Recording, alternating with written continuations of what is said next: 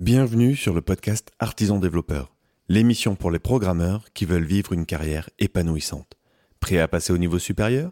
C'est parti. Aujourd'hui, je suis avec Jean-Baptiste Dussault. Jean-Baptiste, bonjour. Bonjour. Est-ce que tu peux te présenter euh, en une minute?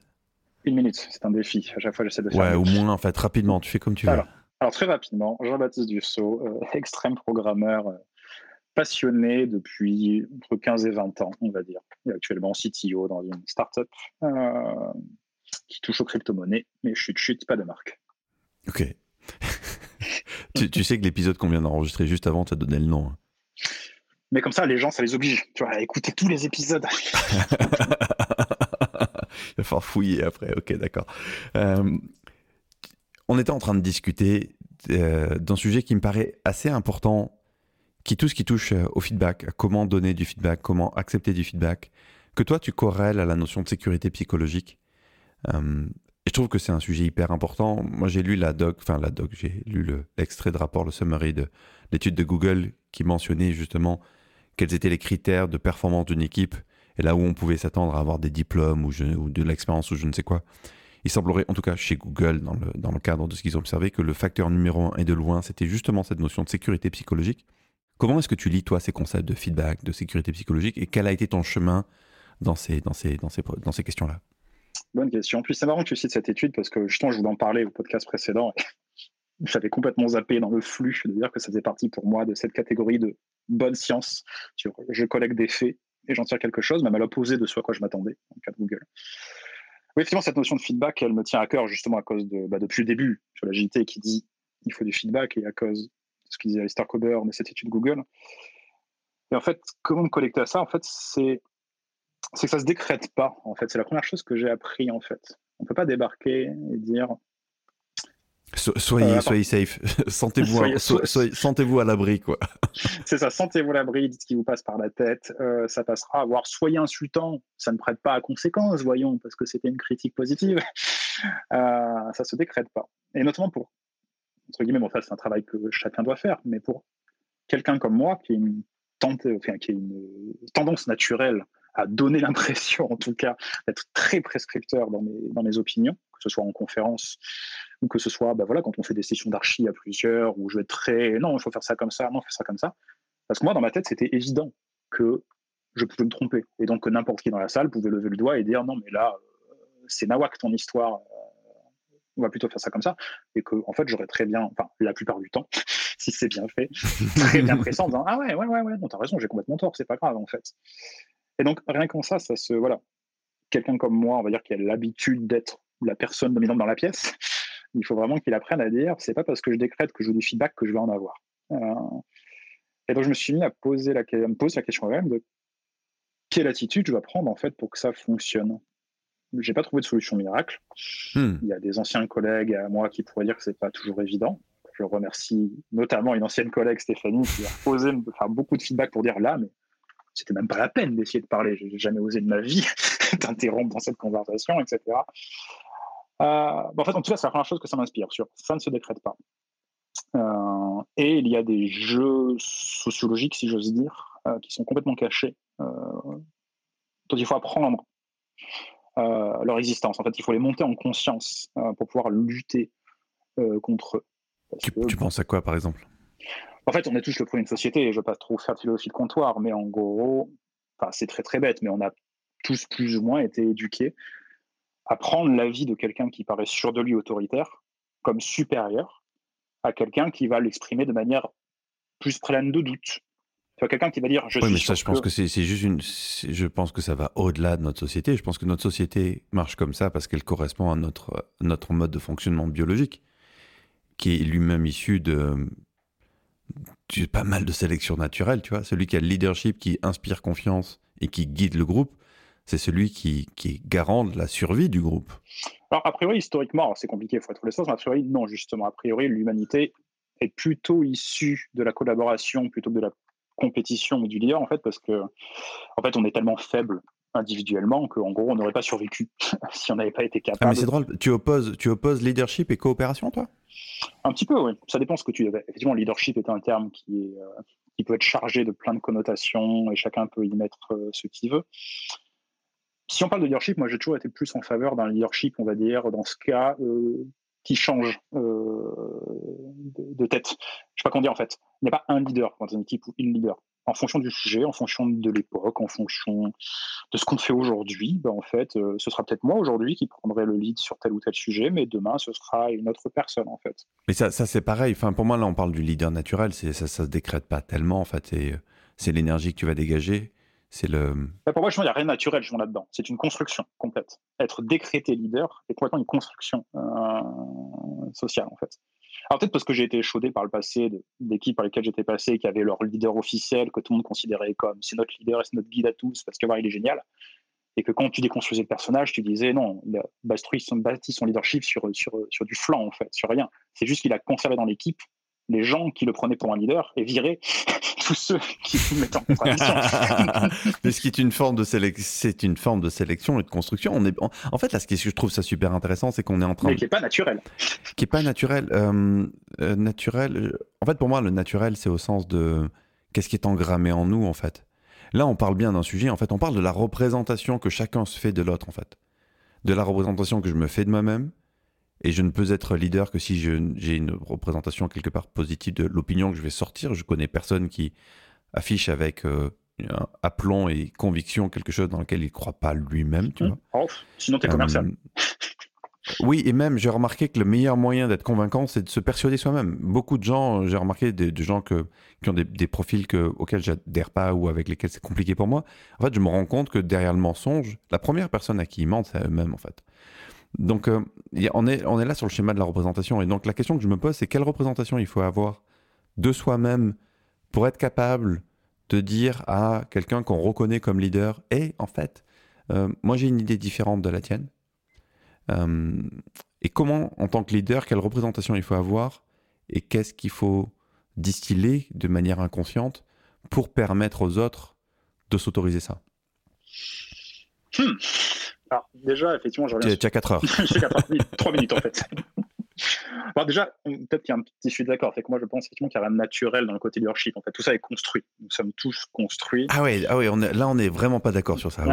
Parce qu'en fait, c'est très simple. Tu compares différentes cultures sur la Terre et tu vas te rendre compte que bah voilà, la représentation des gens qu'ils ont d'eux-mêmes ou d'une personne qui réussit n'a rien à voir avec euh, ce que nous on considère être un leader ou la réussite. C'est une construction occidentale en fait. Notre vision souvent classique de la réussite est une construction complètement occidentale, et il y en a d'autres. Et c'est parce que nous, on a l'impression, on baigne dedans, on a l'impression que c'est la seule ou que c'est la dominante, mais c'est absolument pas le cas. Tout ça est, enfin à mes yeux, et même quasi prouvé, construit. Est-ce que dans des, dans des civilisations, par exemple, extrêmement collaboratives, euh, par exemple, on pourrait parler de civilisation précolombienne ou de, de civilisation, tu sais, des fois on retrouve une civilisation perdue dans un bout de forêt, les mecs sont 200, 300, 400, et euh, ils ont réussi à survivre. Est-ce que tu crois que dans ces civilisations, moi, il me semble de ce que j'ai vu, même chez les, tu vois, par exemple, les Kogi, qui est une tribu euh, colombienne euh, qui a réussi à maintenir son mode de vie, il me semble qu'il y a un chef de village, quoi. Bah en fait, ça dépend ce que tu appelles chef, parce qu'ensuite, il y a le côté, ah, je ne sais plus qu'on appelle ça dans ce domaine-là de la science, de faire attention à ne pas imposer ses propres explications euh, hmm, sur une société extérieure. Tu poses ta représentation sur, euh, sur quelque chose que tu comprends pas. Parce que parfois, ce qu'on va appeler ah mais ça c'est le chef, parce qu'on cherchait à trouver un chef en fait. Alors, ouais, donc on en trouve un quoi. c'est comme le coupable, hein, quand en cherchant tu trouves. Exactement. Euh, même même, même des, on va dire des représentations un peu plus locales.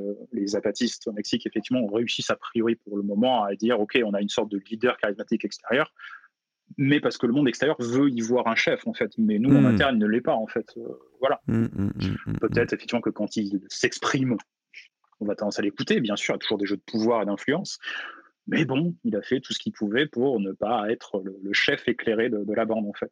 Donc pour ça que j'ai tendance, voilà, fondamentalement à penser que tout ceci ne sont que constructions sociales en fait, et que finalement on a intériorisé le fait que ben voilà, la personne qui dit ça avec aplomb, le plus d'aplomb possible, waouh, c'est quelqu'un que je veux suivre. Alors que quelqu'un qui dirait la même chose, mais en y mettant ses doutes, je pense que, ou qui parle au conditionnel, ou qui va dire qu'est-ce que vous en pensez, on va dire oh bah là là, il sait pas ce qu'il veut, donc euh, je ne peux pas lui faire confiance. Hmm. On part un peu dans tous les. En tout cas, voilà, moi je sais que pour réussir à faire du feedback, même si je suis moins parfait, que j'ai pas encore réussi, euh, j'ai dû essayer et j'y arrive pas encore toujours à essayer de quitter ce, ce costume, on va dire, de, de l'être sûr de lui. C'est la fameuse phrase en informatique de il faut avoir de fortes opinions auxquelles on ne tient pas.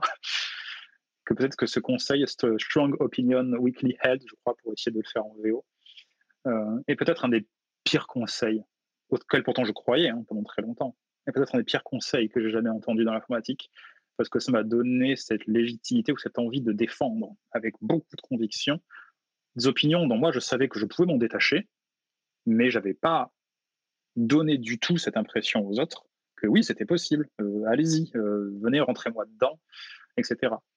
Et qu'en plus, par-dessus ça, par le passé, dans certaines conférences, j'aime toujours avoir un ton un peu provocateur, un peu troller, etc. Et que ce discours-là, en plus, toujours très dominant, entre guillemets, avait entraîné dans certaines équipes des souffrances que je n'avais pas anticipées. Tu vois, quand j'arrivais en mode, regardez, je suis c'est un programmeur, artisan logiciel, je vous dis que si vous faites pas de test, euh, j'ai pas très envie de vous déclarer comme développeur. Euh, bon, déjà, en termes de syndrome de l'imposteur, etc., c'était pas sympa sur, pour plein de débutants et débutantes qui pouvaient se poser des questions. Et certains chefs de projet, dont on a parlé après coup, certaines équipes, en fait, les chefs se servaient de ce discours pour culpabiliser leur équipe et leur mettre encore plus de pression. Et regardez, tel gourou a dit ça, il dit, il prescrit X, vous ne le faites pas. Donc tous les problèmes de l'entreprise, c'est forcément sur votre dos, en fait. Hmm. Pas même pire que ça. J'ai eu l'exemple. Après une conférence il y a quelques années, on a été contacté à l'époque d'Arpinum euh, par un client, une startup, qui avait des gros problèmes techniques. Ils venaient de se faire racheter et en gros, la boîte qu'ils avaient racheté, ils leur avaient donné une deadline pour dire votre logiciel X ou Y. Euh, techniquement, ça va pas du tout. Donc vous avez un mois pour réussir à redresser la barre, sinon on shut down ce bureau, on fait ce qu'on peut avec la tech et on passe à la suite. Quoi. Et les chefs de cette startup rachetée nous ont fait venir avec comme objectif explicite dites à l'équipe que c'est leur faute et faites ce qu'il faut du coup pour qu'ils ils se mettent à faire tout ce que vous dites là, euh, les tests qui vont dire que ça va aller plus vite, etc. Tout ça quoi. C'était ça la lettre de mission quoi. Hmm. Donc c'est bon, c'est Charles, mon collègue, qui s'en occupait. Il est resté une semaine. Il est parti en disant le seul conseil ralentissez. oui, oui, ça c'est le, ça le dark side du, du consultant. Il faut faire gaffe un petit peu à, ta mission. Alors, est-ce qu'on a, est-ce qu'on a un takeaway, un, un conseil concret à donner à quelqu'un qui, euh, qui voudrait, euh, qui oserait pas, tiens, quelqu'un qui oserait pas donner un feedback, ou dire quelque chose? Parce que moi, je sais, moi, j'ai vu des gens transformer après un feedback parce que simplement, on a eu le courage de lui dire, tu sais, quand tu fais ça, voilà moi comment je vis les choses, voilà comment je perçois les choses. Et je remarque quand même plus de 95% des gens sont gentils et l'accueillent bien. Je dis bien, ça ne veut pas dire sans émotion, au contraire, ça peut être chargé d'émotion. Mais je veux dire, euh, dès lors que tu parles à la première personne de singulier, que tu parles de ton vécu. Euh, même tu, tu l'as bien dit en fait. Je trouve cette manière de faire du feedback très bonne. C'est-à-dire, quand tu dis ça, moi j'entends ça. J'adore cette manière de. Je sais plus qui m'a appris, c'est peut-être Manu Gaillot qui m'a apprise. De bien, tu vois, de faire cette distinction. Quand tu dis ça, quand ça reste à moi, moi j'entends ça, ça montre bien, tu vois, le, comment l'écart euh, peut se creuser. Et quand c'est du feedback comme ça, j'ai tendance à bien le comprendre. Donc ça, j'aime beaucoup cette recommandation de donner le feedback de cette manière. Ensuite, un autre conseil que je pourrais donner, mais qui serait dans l'autre sens, que j'aime beaucoup, c'est en réunion, quand vous êtes en réunion ou en session architecture ou n'importe quoi, si vous vous rendez compte que vous attendez juste d'en placer une, c'est probablement que vous n'êtes pas dans le bon état d'esprit. Je me le dis souvent, en fait, quand ça, ça m'arrive, hein. je suis en conversation, même là, pendant ce podcast, où je t'écoute, tu m'écoutes. Si à un moment de la conversation, je me dis, là, j'essaie de trouver la respiration, je vais pouvoir en placer une, c'est probablement que je ne suis pas dans la bonne attitude, en fait, parce que je ne suis pas en train d'écouter. Je suis en train de vouloir prendre la parole pour mmh, enchaîner. D'anticiper ce que, tu vas dire. Mmh. Oui, tout à fait. Ça, ça. Eh ben, écoute, je trouve que c'est, c'est effectivement, j'aime bien ça parce que ça permet déjà, avant même de passer à l'action, de passer par une phase d'observation de soi-même. Et je, trouve ça tout à fait pertinent. Merci Jean-Baptiste d'être venu aujourd'hui. Merci, désolé, j'ai encore explosé la timebox. Non, non, c'est, c'est, c'est, c'est avec plaisir. Est-ce que, est-ce que, est-ce que, euh, non pas, est-ce que, si les auditeurs veulent en savoir plus, ils peuvent venir où pour voir ce que tu fais? Ah, j'ai toujours pas redéveloppé ma présence en ligne, donc on va rester sur Twitter avec la promesse peut-être pas tenue de réapparaître un jour correctement en ligne. Donc mon nickname sur Twitter est toujours le fameux et ridicule Body Splash. B-O-D-Y-S-P-L-A-S-H. J'ai ce nickname depuis que j'ai 15 ans. Eh ben, écoute, on mettra le lien dans la description. Merci Jean-Baptiste. Merci à toi. Quant à toi, cher auditeur, ben, je crois encore une fois que c'est vraiment un, un épisode que j'ai envie de te suggérer d'écouter à plusieurs. Je pense que c'est un, vraiment un, très bon prétexte à échanger autour de ce sujet de la sécurité psychologique. Je pense que si tu organises une écoute avec tes copains, euh, ton équipe, euh, que tu amènes quelques bonbons, quelques gâteaux, du coca ou je ne sais quoi, du sucre, d'une manière générale, ça marche bien avec les devs. Tu écoutes l'épisode à plusieurs avec euh, ton petit haut-parleur, ton iPhone, ton téléphone, je ne sais quoi. Et après, vous prenez un quart d'heure d'échange. Je pense que ça peut être hyper intéressant d'échanger sur ça, sur cette notion de sécurité psychologique. Est-ce que tout le monde se sent réellement en sécurité quand il dit euh, quelque chose dans l'équipe? Et puis dans quel contexte est-ce que c'est le cas? Est-ce qu'au sein de l'équipe c'est le cas? Est-ce que vis-à-vis du reste de l'entreprise c'est le cas? Des stakeholders c'est le cas? Je pense que tu risques d'être surpris, surprise en faisant cet exercice. Je te remercie et je te souhaite une bonne journée.